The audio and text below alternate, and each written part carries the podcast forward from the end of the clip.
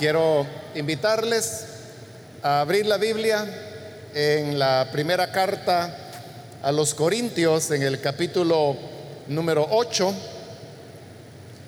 Seguimos con el estudio que estamos desarrollando en Primera de Corintios. Vamos avanzando versículo a versículo. Y hemos llegado al capítulo 8 que estuvimos iniciando en la última oportunidad.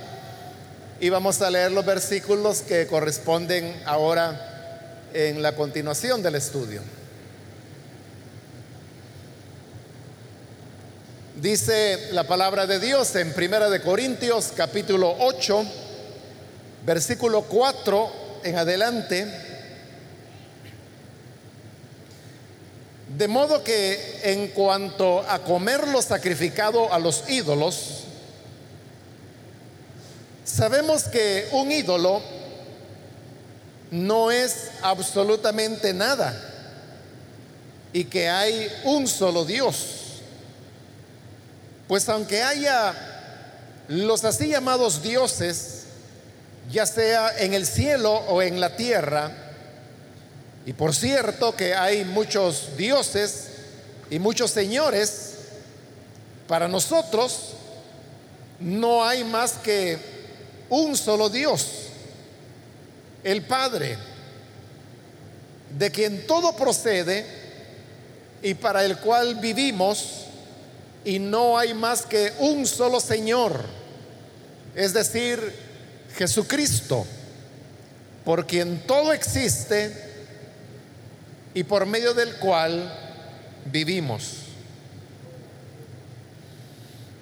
Amén. Solo esto leemos, hermanos, pueden tomar sus asientos, por favor.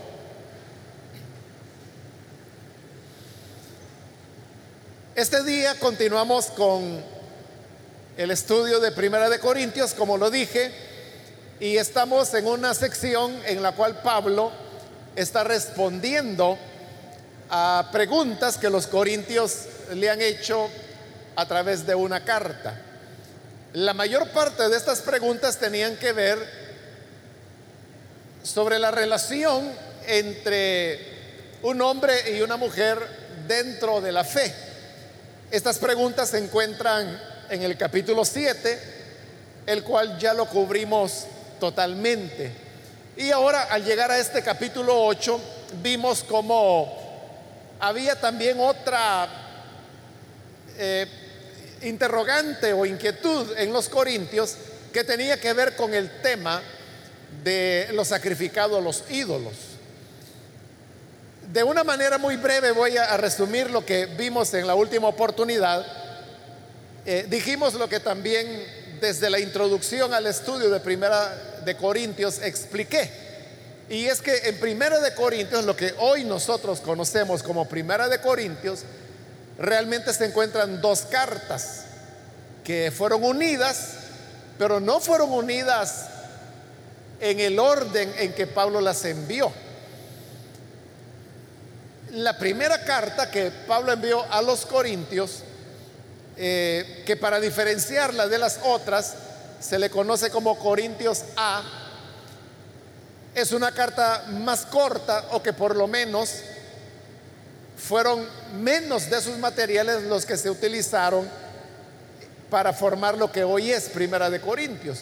Y en cambio la segunda carta que Pablo envió a los Corintios, que se le llama Corintios B, es la que forma la mayor parte de lo que hoy es Primera de Corintios. Es decir, Corintios B es la base de Primera de Corintios.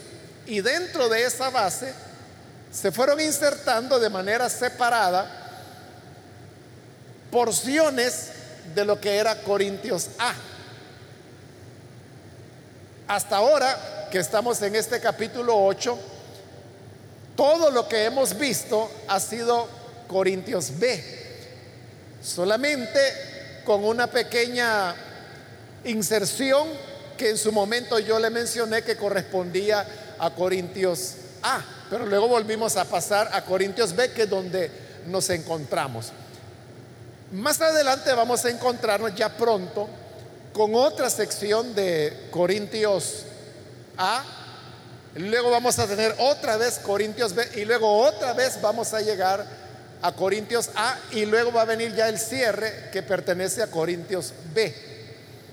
En Corintios A, que es la primera carta que Pablo envió a los Corintios, les decía que no tenían que comer de los sacrificados a los ídolos, porque les explicó que los sacrificados los ídolos era un sacrificio que se hacía a los demonios y que por lo tanto esto iba a ser objeto de escándalo para otros hermanos que vieran a algunos creyentes que estaban en los templos paganos comiendo en la mesa de los sacrificados los ídolos.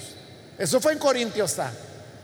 Pero pasó un tiempo y durante ese tiempo los corintios comenzaron a pensar que realmente y en base a las mismas enseñanzas que Pablo había dado, no tenía sentido eso de, no comer de los ídolos. Porque Pablo les había enseñado que no son dioses los que se hacen con manos de hombres. Los griegos, que era la cultura a la cual pertenecían los corintios, tenían eh, todo un sistema de dioses, diosas, semidioses,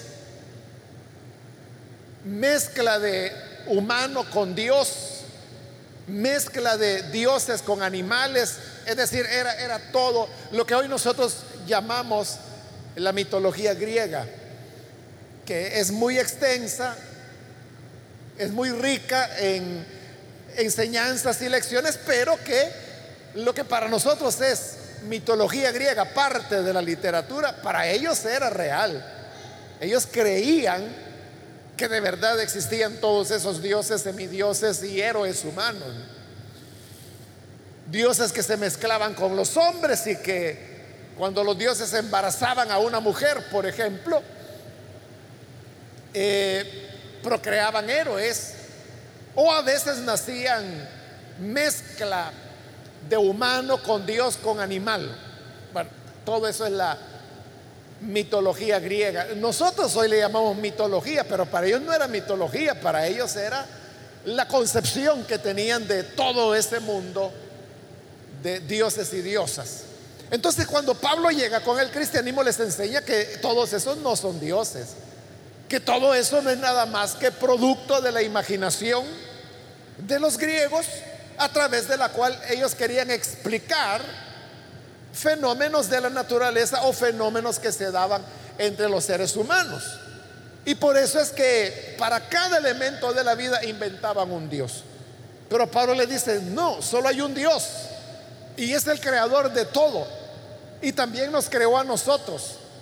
Y Él es el único Señor y por lo tanto todas las demás dioses y diosas no existen. Recordémonos en Atenas, que era la capital de Grecia.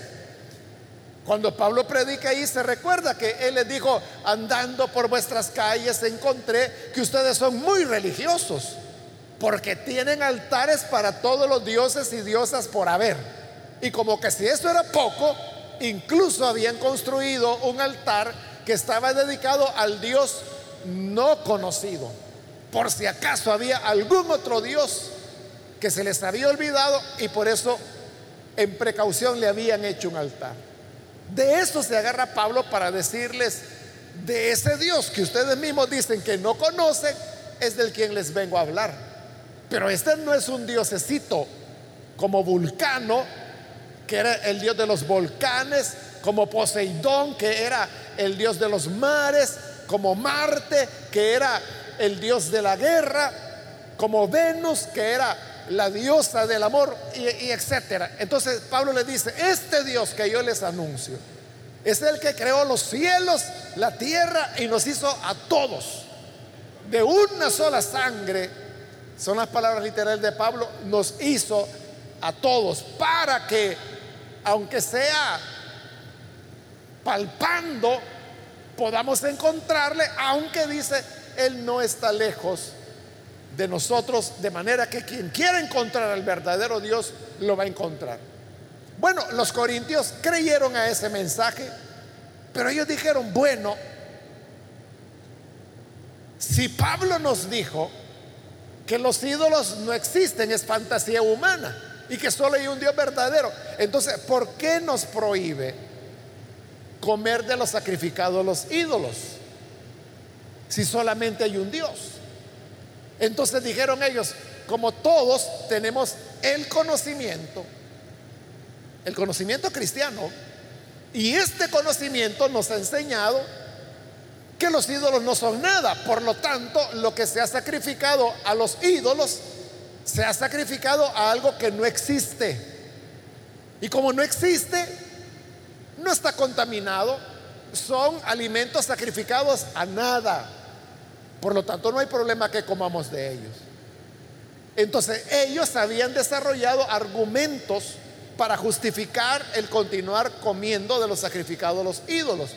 Uno de esos argumentos es el que vimos en la última oportunidad, cuando ellos decían, todos tenemos conocimiento.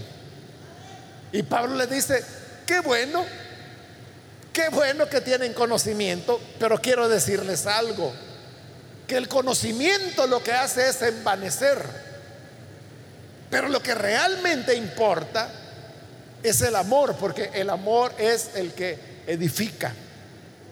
Entonces, lo que les está diciendo es, el conocimiento no es para tomar actitudes de orgullo como la que ellos estaban mostrando al desechar la enseñanza de Pablo y decir, como somos conocedores, podemos comer de los sacrificados a los ídolos. Pero Pablo le dice, más importante que el conocimiento es el amor, porque sobre esa base él va a dar su enseñanza en este capítulo 8.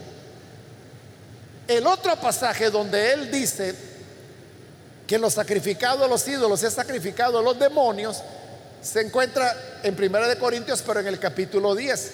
Pero esa sección corresponde a Corintios A, es decir, una carta que fue enviada antes de esta. Esta ya es la segunda carta, donde Pablo está aclarando el error que los corintios están cometiendo al desobedecer la recomendación que él les había dado sobre no comer de los sacrificados a los ídolos. Ahora, el otro argumento de los corintios era, el, primero ya le dije, era todos tenemos conocimiento. Ya vamos a ver más adelante que Pablo dice, eso no es cierto. Hay creyentes que tienen este conocimiento pero hay otros que no. Lo va a explicar más adelante y yo también lo menciono más adelante, cuando lleguemos ahí, que no es en este día. Pero el otro argumento es, solo hay un único Dios. Por lo tanto, no existen los ídolos. Y por lo tanto, no hay problema de comer los sacrificados a los ídolos. Entonces, Ahora Pablo toma ese segundo argumento y en el versículo 4 les dice, de modo que en cuanto a comer los sacrificados de los ídolos, sabemos que un ídolo no es absolutamente nada y que hay un solo Dios. Pablo no podía negar lo que él mismo les había enseñado. Porque estas afirmaciones, como le dije en la última oportunidad, de los corintios, aunque eran hechas con orgullo, pero eran afirmaciones verdaderas, porque era cierto de que ellos habían llegado al conocimiento de lo que hoy nosotros llamamos monoteísmo. Y también lo que Pablo está diciendo acá, que un ídolo no es absolutamente nada y que solo hay un Dios. Esa es una verdad que Pablo mismo les había enseñado y que él no la puede negar. Y como no la puede negar, él está confirmando. Y dice, sí, es cierto. Cuando ustedes dicen que los ídolos son absolutamente nada, porque solo hay un único Dios verdadero, tienen razón. Eso es verdad. El problema, como lo va a explicar más adelante Pablo, en este mismo capítulo, es que ese es un conocimiento que lo están ejerciendo pero sin amor. Y como ya lo dijo, y lo vimos en los primeros tres versículos del capítulo, Pablo les dice que más importante que el conocimiento es el amor. Porque el conocimiento lo que va a hacer es hacer a las personas orgullosas, como ellos que estaban actuando con orgullo. Pero el amor, le dijo, eso va a edificar a todos. Pero ahora Pablo está en el punto de que solamente hay un único Dios. Aprovechando que Pablo está hablando de que solo hay un único Dios, él hará una disgregación. Se le llama disgregación. Bueno, disgregación puede haber en todos los ámbitos, ¿verdad? Pero cuando se habla desde el punto de vista de la Biblia de una disgregación, se trata de un pensamiento que un autor de cualquier libro de la escritura está desarrollando pero que de repente se desvía para tratar otro tema. Esta desviación es lo que se llama una disgregación. Esa es una característica muy de Pablo, que Pablo hacía con frecuencia disgregaciones. Pero como lo he explicado en otras oportunidades, Pablo tenía una capacidad tan grande que él podía cerrar la disgregación y volver al tema que estaba desarrollando, que es lo que ocurre aquí en el capítulo 8. Y otras veces Pablo tenía un tema del cual hacía una disgregación. Y de esta disgregación hacía otra disgregación. Pero él era capaz de cerrar esta disgregación y volver a la primera. Y luego cerrar esta disgregación y volver al tema central que estaba desarrollando. Para hacer eso, hermanos, no es fácil porque es estar manejando tres argumentos al mismo tiempo, sin perder ninguno. Y ir, completando cada uno para irlo cerrando e ir volviendo al tema original. Pero Pablo tenía la capacidad de hacerlo. Hay ciertos pasajes de la Biblia, de cartas que Pablo escribió, donde él disgrega y en esta disgregación no vuelve al tema central. Ocurre muy pocas veces, pero hay pasajes así donde Pablo en esa digregación se perdió y no volvió. Entonces, los versículos 5 y 6 son una disgregación del tema, porque Pablo quiere aprovechar algo que es lo que vamos a ver a continuación. Dice en el 5, pues aunque haya los así llamados dioses, ya sea en el cielo o en la tierra. Entonces, Pablo está diciendo, es verdad lo que ustedes dicen, que un ídolo es absolutamente nada y que solo hay un Dios. Y que a pesar de que hayan lo que la gente llama dioses y haya lo que la gente llama señores, ya sea en el cielo o en la tierra, y ahí él debió haber cerrado y decir, para nosotros solo hay un único Dios. Pero no cierra, sino que abre otro paréntesis que de hecho allí en el texto que usted tiene aparece literalmente el paréntesis. El paréntesis no está en el original porque en el griego no se usaban los paréntesis. Ha sido colocado para que nosotros que estamos leyendo una traducción al español podamos entender que es otra disgregación, una segunda disgregación que Pablo está haciendo. Pero es a eso donde él quiere llegar. Entonces sigamos el hilo de su razonamiento.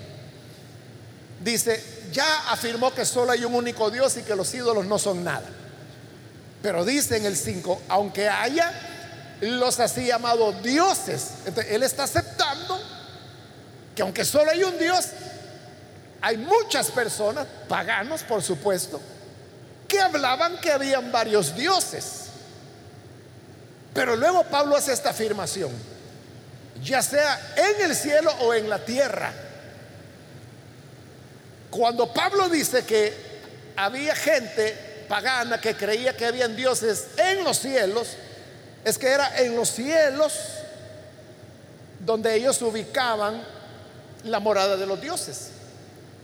Entonces, para ellos los dioses vivían en el cielo, que por cierto el cielo pues era otro dios al que llamaban Urano, y que algunas veces estos dioses venían del cielo a hacer fechorías o a provocar guerras o a enamorar a una muchacha con varios propósitos, según el paganismo griego, los dioses venían a la tierra. Pero luego dice que también habían en la tierra otros que eran llamados dioses. ¿De quién se está refiriendo Pablo cuando él dice que la gente también decía que en la tierra habían dioses? Ahí es donde él abre el, el segundo paréntesis para explicar a qué se está refiriendo. Y dice, ya dentro del paréntesis, que está hablando de los dioses de la tierra, ¿verdad? Y por cierto, dice, que hay muchos dioses y muchos señores. Si usted está leyendo la, la NBI, verá que la palabra dioses y la palabra señores está entre comillas. Obviamente las comillas tampoco son del original porque en el griego no existían, pero se ponen en la traducción porque nosotros sabemos que una expresión o una palabra entre comillas se está diciendo de manera irónica. Nosotros lo hacemos, hermanos, cuando estamos platicando y decimos, ah, viera qué bien me fue. Pero cuando yo le hago así, con eso estoy simbolizando comida. Entonces cuando digo, viera qué bien me fue. ¿Qué estoy haciendo? Estoy hablando irónicamente. Lo que estoy queriendo decir es que me fue mal. Pero como dicen que me fue bien, así viera qué bien me fue.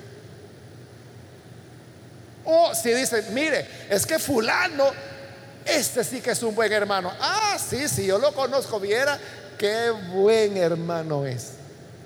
Entonces, cuando yo hago este signo, usted sabe que yo estoy hablando irónicamente. Estoy diciendo, bueno, pero mm, que que usted no lo conoce. Entonces, cuando Pablo dice que en la tierra hay muchos dioses y muchos señores, la NBI le pone comillas para que entendamos que él está hablando irónicamente y efectivamente así lo está haciendo. Entonces, ¿quiénes son estos dioses y estos señores? Que Pablo acepta llamarlos así, pero los llama irónicamente. Se estaba refiriendo a los gobernantes de la tierra. Porque desde el helenismo, es decir, desde el imperio griego, aquí recuerde que están ya bajo el imperio romano, pero desde el imperio griego, los griegos habían tenido ya la idea de darle exaltación a héroes, sobre todo a guerreros, y atribuirles algún tipo de divinidad. Por ejemplo, Alejandro el Grande, que fue el que extendió el imperio griego conforme a la profecía de Daniel. Alejandro, por eso es llamado el Grande, o Alejandro Magno, como se dice en el latín. O sea, pero ¿por qué le llamaban el Grande? Porque Alejandro fue una figura nacional de la cual ellos se sentían muy orgullosos y al llamarlo el grande era como darle atribuciones sobrehumanas. Y también recuerde que conforme a la mitología griega, le he explicado que un dios podía tener relaciones con una mujer y tener un hijo, y este hijo iba a ser un héroe. Entonces a los grandes guerreros, les atribuían que eran hijos de los dioses.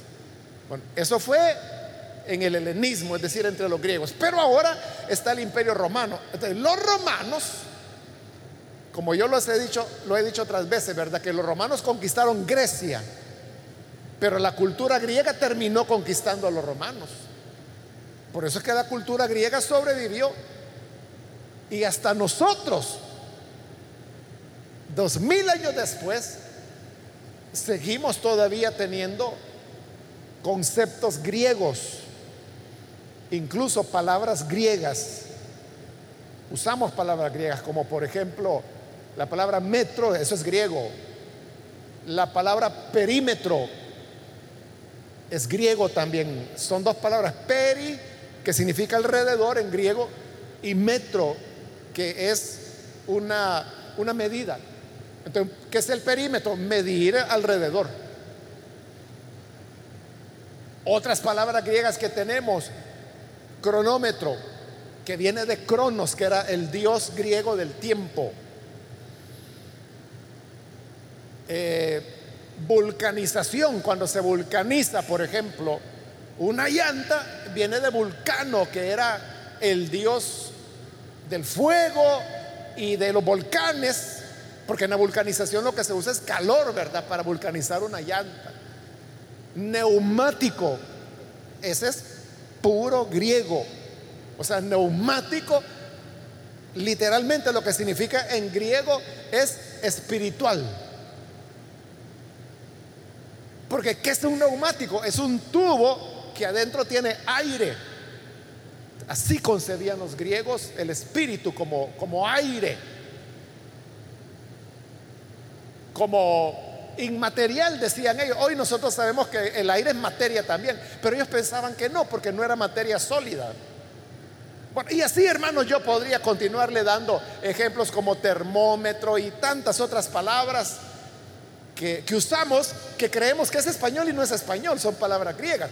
Digo eso como una ilustración de cómo la cultura griega fue tan influyente que ha llegado hasta nosotros.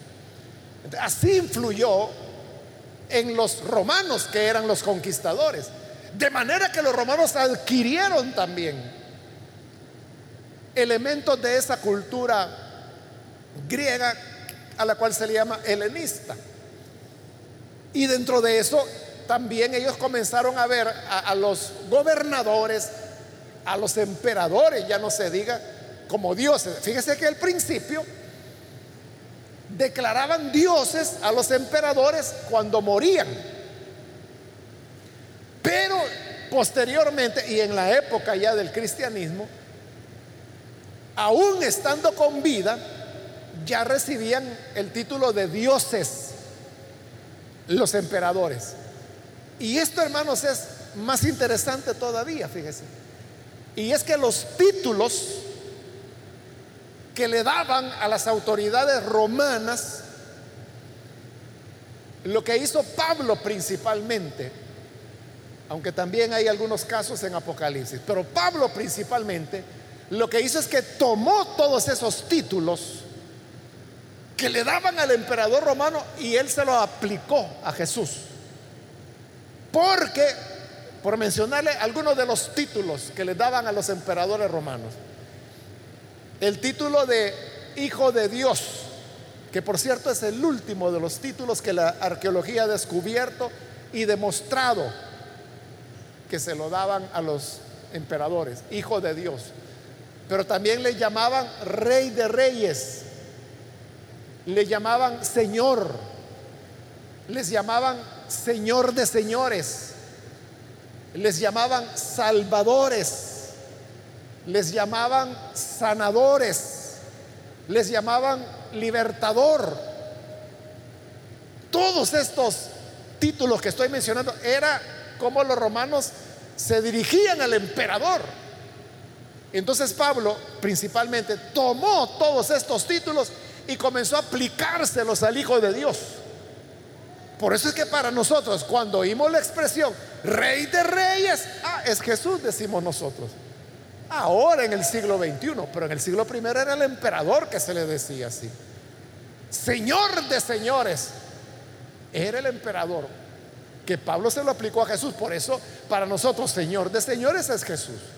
Salvador, para nosotros es, es Jesús, o sea, el mismo nombre Jesús, que es derivado de Josué, lo que significa Salvador. Pero ese título se lo daban al emperador. Le llamaban libertador, sanador, bueno, lo que he mencionado, hijo de Dios también. Entonces Pablo le niega todos esos títulos de exaltación al emperador y se los da a Jesús. Porque para la gente, hermanos, no era, por ejemplo, que para los griegos o para los gálatas o para cualquier otra otro pueblo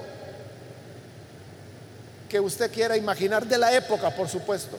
No era tanto que ellos creyeran que el emperador era el Salvador, por ejemplo, pero lo que pasa es que esa era la propaganda política que el imperio romano tenía.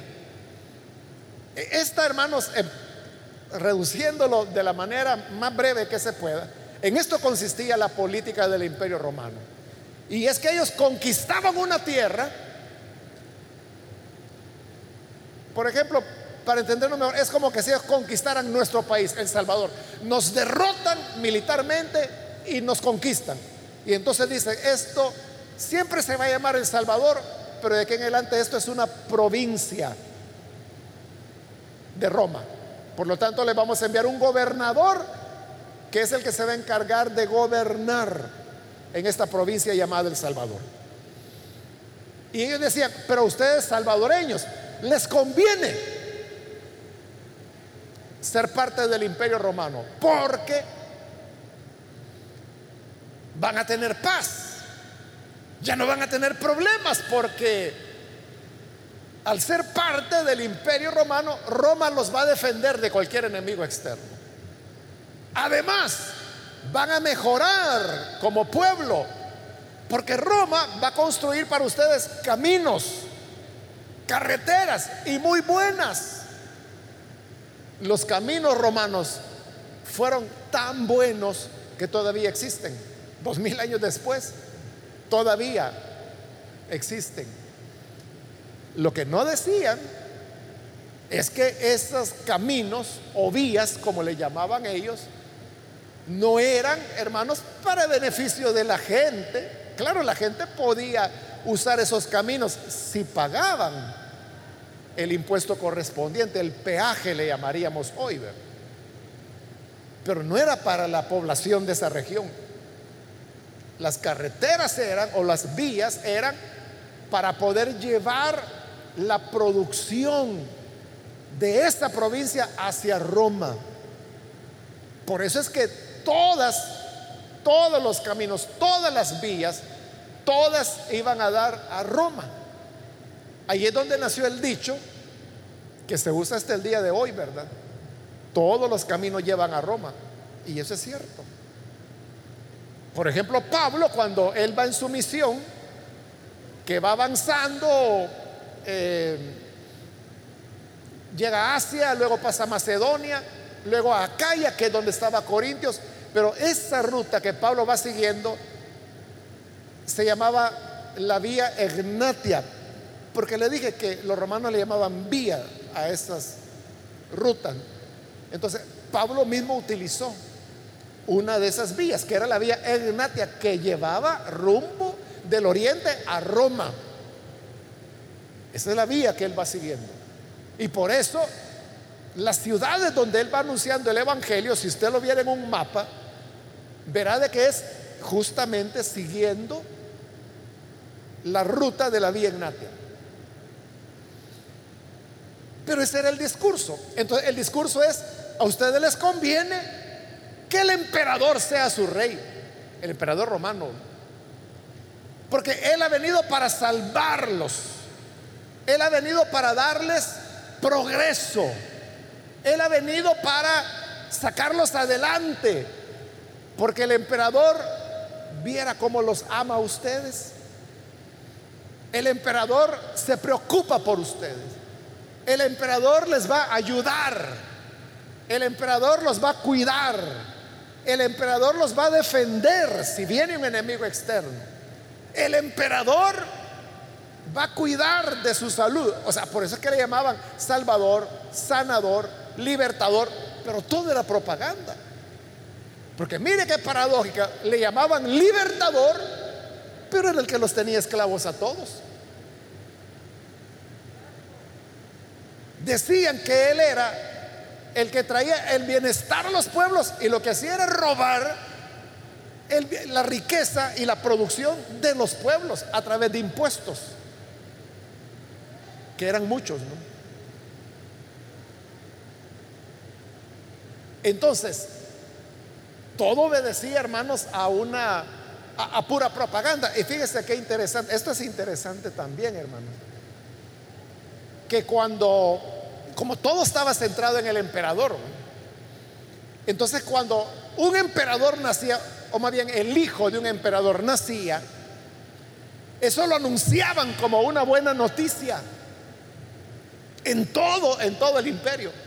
Entonces daban la buena nueva de que había nacido el hijo del emperador. Pero oiga, buena nueva.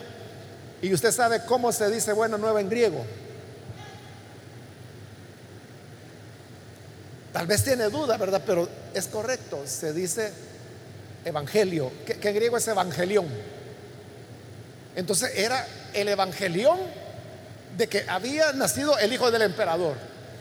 Bueno, hay mucha literatura no bíblica de la época donde, por ejemplo, hay una ocasión de un emperador que se enferma, pero luego se recupera. Cuando se recupera, proclaman el evangelión que el emperador hoy está bien. Esas eran las buenas nuevas. Ese era el evangelio de los romanos. Por eso es que cuando Pablo hablaba de anunciar el evangelio de Cristo, él hablaba de mi evangelio. O el evangelio de nuestro Señor Jesucristo. Pero ¿por qué tenía él que decir mi evangelio o el evangelio del Señor Jesús? Para diferenciarlo de los otros evangelios de la publicidad romana. Entonces, todo el centro era el emperador. Entonces, que si el emperador tuvo un niño, qué alegría, buena noticia, y lo publicitaba. Que tuvo una niña, a publicitarlo. Que cambió de esposa y está con otra, a hacerlo buena noticia. Que se enfermó y se recuperó, buena noticia. Que conquistó no sé qué, buena noticia. Todo era pura publicidad. Entonces Pablo viene y toma la palabra evangelio y se la da el mensaje de Cristo, a lo que hoy nosotros llamamos evangelio. O sea, hoy, después de dos mil años, es al contrario, ¿verdad? Que para nosotros evangelio es el mensaje de la palabra y no tiene nada que ver con política. Pero en la época de Pablo no era así. ¿por qué Pablo hace eso? De que le quita los títulos al emperador y se los da al Señor Jesús. Comenzando por el título de Señor. Porque al emperador le llamaban Señor, le llamaban Dios. Por eso es que Pablo está diciendo que hay dioses, para, hay gente, dice, que cree que hay dioses en el cielo y dioses en la tierra. Hablando de los dioses en la tierra, dice, porque hay en la tierra muchos dioses y muchos señores ¿Qué dioses y qué señores? Los emperadores, los gobernadores, todos los que tuvieran alguna función gubernamental, diríamos ahora, que era imperial en el caso de ellos. Pero ¿por qué Pablo hace esto? O sea, uno diría, bueno, entonces Pablo lo que quería era llevarle la contraria a los romanos. Sí, pero no por razones políticas sino que por otra verdad, que es la que él está exponiendo aquí. Y es la que está diciendo, solo hay un Dios. Y aunque haya muchos que en la tierra se hacen llamar dioses y señores, pero nosotros dirá, sabemos que solo hay un Dios, el Padre, y un solo Señor, Jesucristo, y punto, y nada más.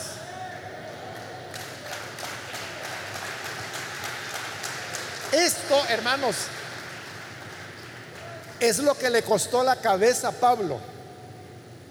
Es que Pablo no le cortaron, recuerde, Pablo, según se cree y según fuentes, porque no está en la Biblia, ¿verdad? Pero él fue martirizado en Roma. Le cortaron la cabeza. Pero no le cortaron la cabeza porque él andaba predicando el Evangelio. No le cortaron la cabeza porque él dijera que no había que guardar la ley de Moisés y eso a los romanos no les importaba en lo mínimo. El problema era que Pablo se negaba a reconocer que César fuera un Señor. Es que solo hay un Señor, Jesucristo. Es que mire, ya vino el Señor. ¿Cuál Señor? El prefecto. El nuevo prefecto que envió el emperador. Ese no es Señor. Señor solo es Jesucristo. Es que lo envía el Dios de Roma. ¿Cuál Dios? Si Dios solo hay uno, el Padre. esta negativa convertía a Pablo en un opositor político, pero le decía, es cierto que él era un opositor político, pero no era un opositor por política, sino que por fe. Porque lo que él quería enseñar es, el cristiano no puede, no debe compartir su lealtad con nadie que en esta tierra se haga llamar Dios o Señor. No es posible, no es posible, hermanos, que si somos cristianos, nosotros tengamos confianza en Dios, pero también yo tengo confianza en un hombre o en una mujer que es el que gobierna o la que gobierna. Eso no puede ser, porque solo debemos tener una sola lealtad.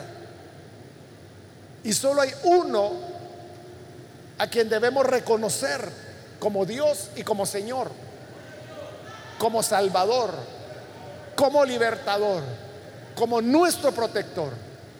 Y es Dios el Padre y el Señor Jesucristo. Y nadie más.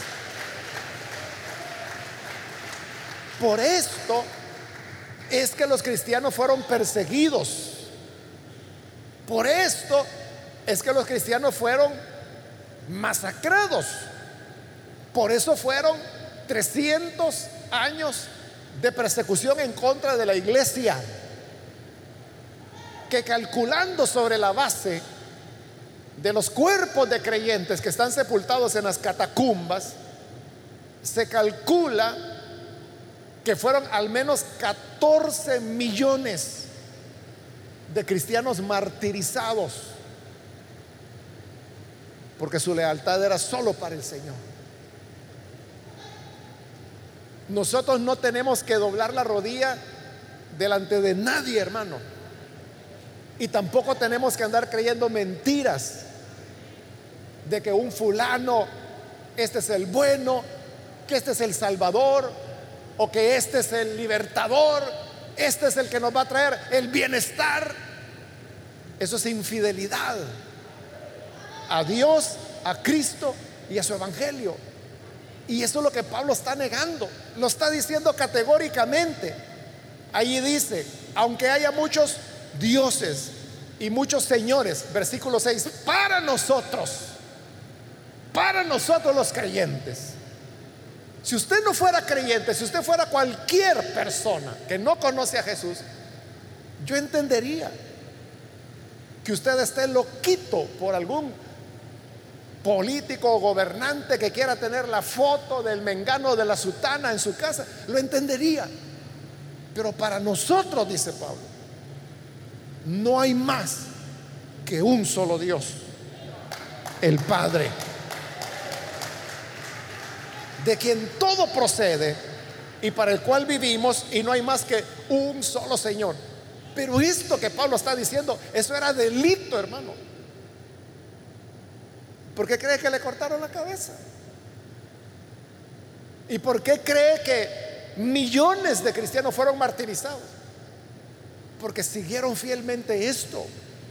Se negaron a reconocer a César como Señor y a ningún gobernador, prefecto lo que fuera. No le reconocían nada de lo que le pertenecía exclusivamente a Dios y a Jesús. esta fidelidad produjo el terrible martirio que como le digo duró 300 años hasta que hay un emperador que supuestamente, porque no hay evidencia histórica de eso, pero que supuestamente se convirtió en cristiano y ahí es donde paró la persecución. Entonces, lo que Pablo está diciendo aquí, hermanos, es radical y es una posición política de oposición absoluta, muy marcada. Para acusar a Pablo no era difícil, hermano, con solo agarrar este pedacito de la carta era suficiente para demostrar que él no andaba conforme a las normas de la Pax romana, es decir, de la publicidad engañosa y mentirosa que el imperio había establecido. Por eso pues no nos debe extrañar que terminó condenado y terminó sin cabeza. Algunas personas, como son bien sencillitas de su cabeza, ¿verdad? Entonces dicen, bueno, es que yo nunca vi de que Pablo se metiera en política, que Pedro nunca se metió en política. Quizás porque creen que política es solamente hablar de votos y de elecciones, ¿verdad? Y claro, como Pablo nunca habló de votos ni de elecciones, piensan que Pablo nunca hizo declaraciones políticas. Pero vea lo que está diciendo acá. O sea, es radical. Es que si Pablo esto mismo que dijo acá, lo dijera en nuestro país ahora, hermanos, lo, harían pedazos. Y le dijeran de todo. Le dijeran de todo. Entonces, para la gente que dice, no, es que los apóstoles nunca se metieron en esas cosas, lea Primera de Corintios 8, versículos 5 y 6, pero léala en el contexto de lo que significaban estas palabras. Por eso es que Pablo hizo la digresión, porque él quería llegar a eso. Porque habiendo dicho eso, cierra la digresión y vuelve al tema original. Entonces, ¿por qué Pablo se desvió del tema? Porque aprovechando que estaba hablando de que solo hay un único Dios, aprovechó para decir, miren, no anden creyendo los cuentos que el imperio les dice y la propaganda y los evangelios y las buenas noticias que ellos anuncian. Eso es mentira. No anden creyendo eso. Crean en Dios el Padre y crean en el único Señor, Jesucristo. Y habiendo aclarado eso, vuelve al tema que es lo sacrificado a los ídolos. Entonces, hermanos, quiera Dios que nos dé sabiduría y que podamos ser creyentes leales a Dios, como Jesús lo fue, y que nuestra lealtad sea única, como debe serlo. Porque el Señor dijo, amarás al Señor tu Dios con todas tus fuerzas, con toda tu mente, con toda tu alma es decir, con, todo lo que tenemos, todo debe ser para el Señor. Pero cuando le damos al Señor una parte y otra parte la utilizamos para ofender, para pelear, para dividirnos, para atacar a los mismos hermanos de la iglesia, para pelear entre familias, ese creyente anda bien extraviado. Quiera Dios hacerle volver al redil y hacerle entender que solamente hay un Dios y un solo Señor. Vamos a cerrar nuestros ojos, hermanos, y quiero invitar si hay con nosotros alguna persona que todavía no ha recibido al Señor Jesús como Salvador, yo quiero invitarle para que usted no deje pasar la oportunidad y pueda recibir hoy al Señor. Y para ello le invito, en el lugar donde está, póngase en pie, en señal que usted desea entregar su vida al Señor Jesús y con todo gusto nosotros vamos a orar por usted.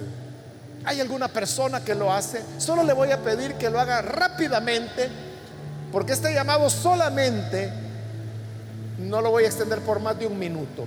Pero si hay alguien que hoy necesita recibir a Jesús como el único Señor, como el único Señor que hay, o si usted necesita reconciliarse, reconciliarse con el único Señor que hay, con una lealtad que no se debe compartir con nadie. Si necesita hacerlo, póngase en pie y oraremos por usted en este momento. ¿Hay alguien que lo hace? Porque vamos a orar ahora mismo. Pero hay alguien que lo hace. Muy bien, ahí hay una persona, Dios la bendiga. ¿Alguien más? Y termino el llamado y vamos a orar. Señor, te damos las gracias por la oportunidad que hoy tenemos de escuchar tu palabra. Y a través de ella entendemos, Señor, el llamado que tú nos haces para tener una lealtad y una entrega a ti absoluta, que no sea solamente de nombre o superficial, sino que en verdad, Señor, te amemos con todo nuestro corazón, con toda nuestra mente, con todas nuestras fuerzas, con toda nuestra alma. A ti, que eres el único Dios, el Padre, y al único Señor, Jesucristo, por quien tenemos la vida. Perdónanos, Señor, porque a veces perdemos el enfoque, pero tu palabra nos ayuda para ser reorientados y ubicados en la dimensión correcta que tú deseas.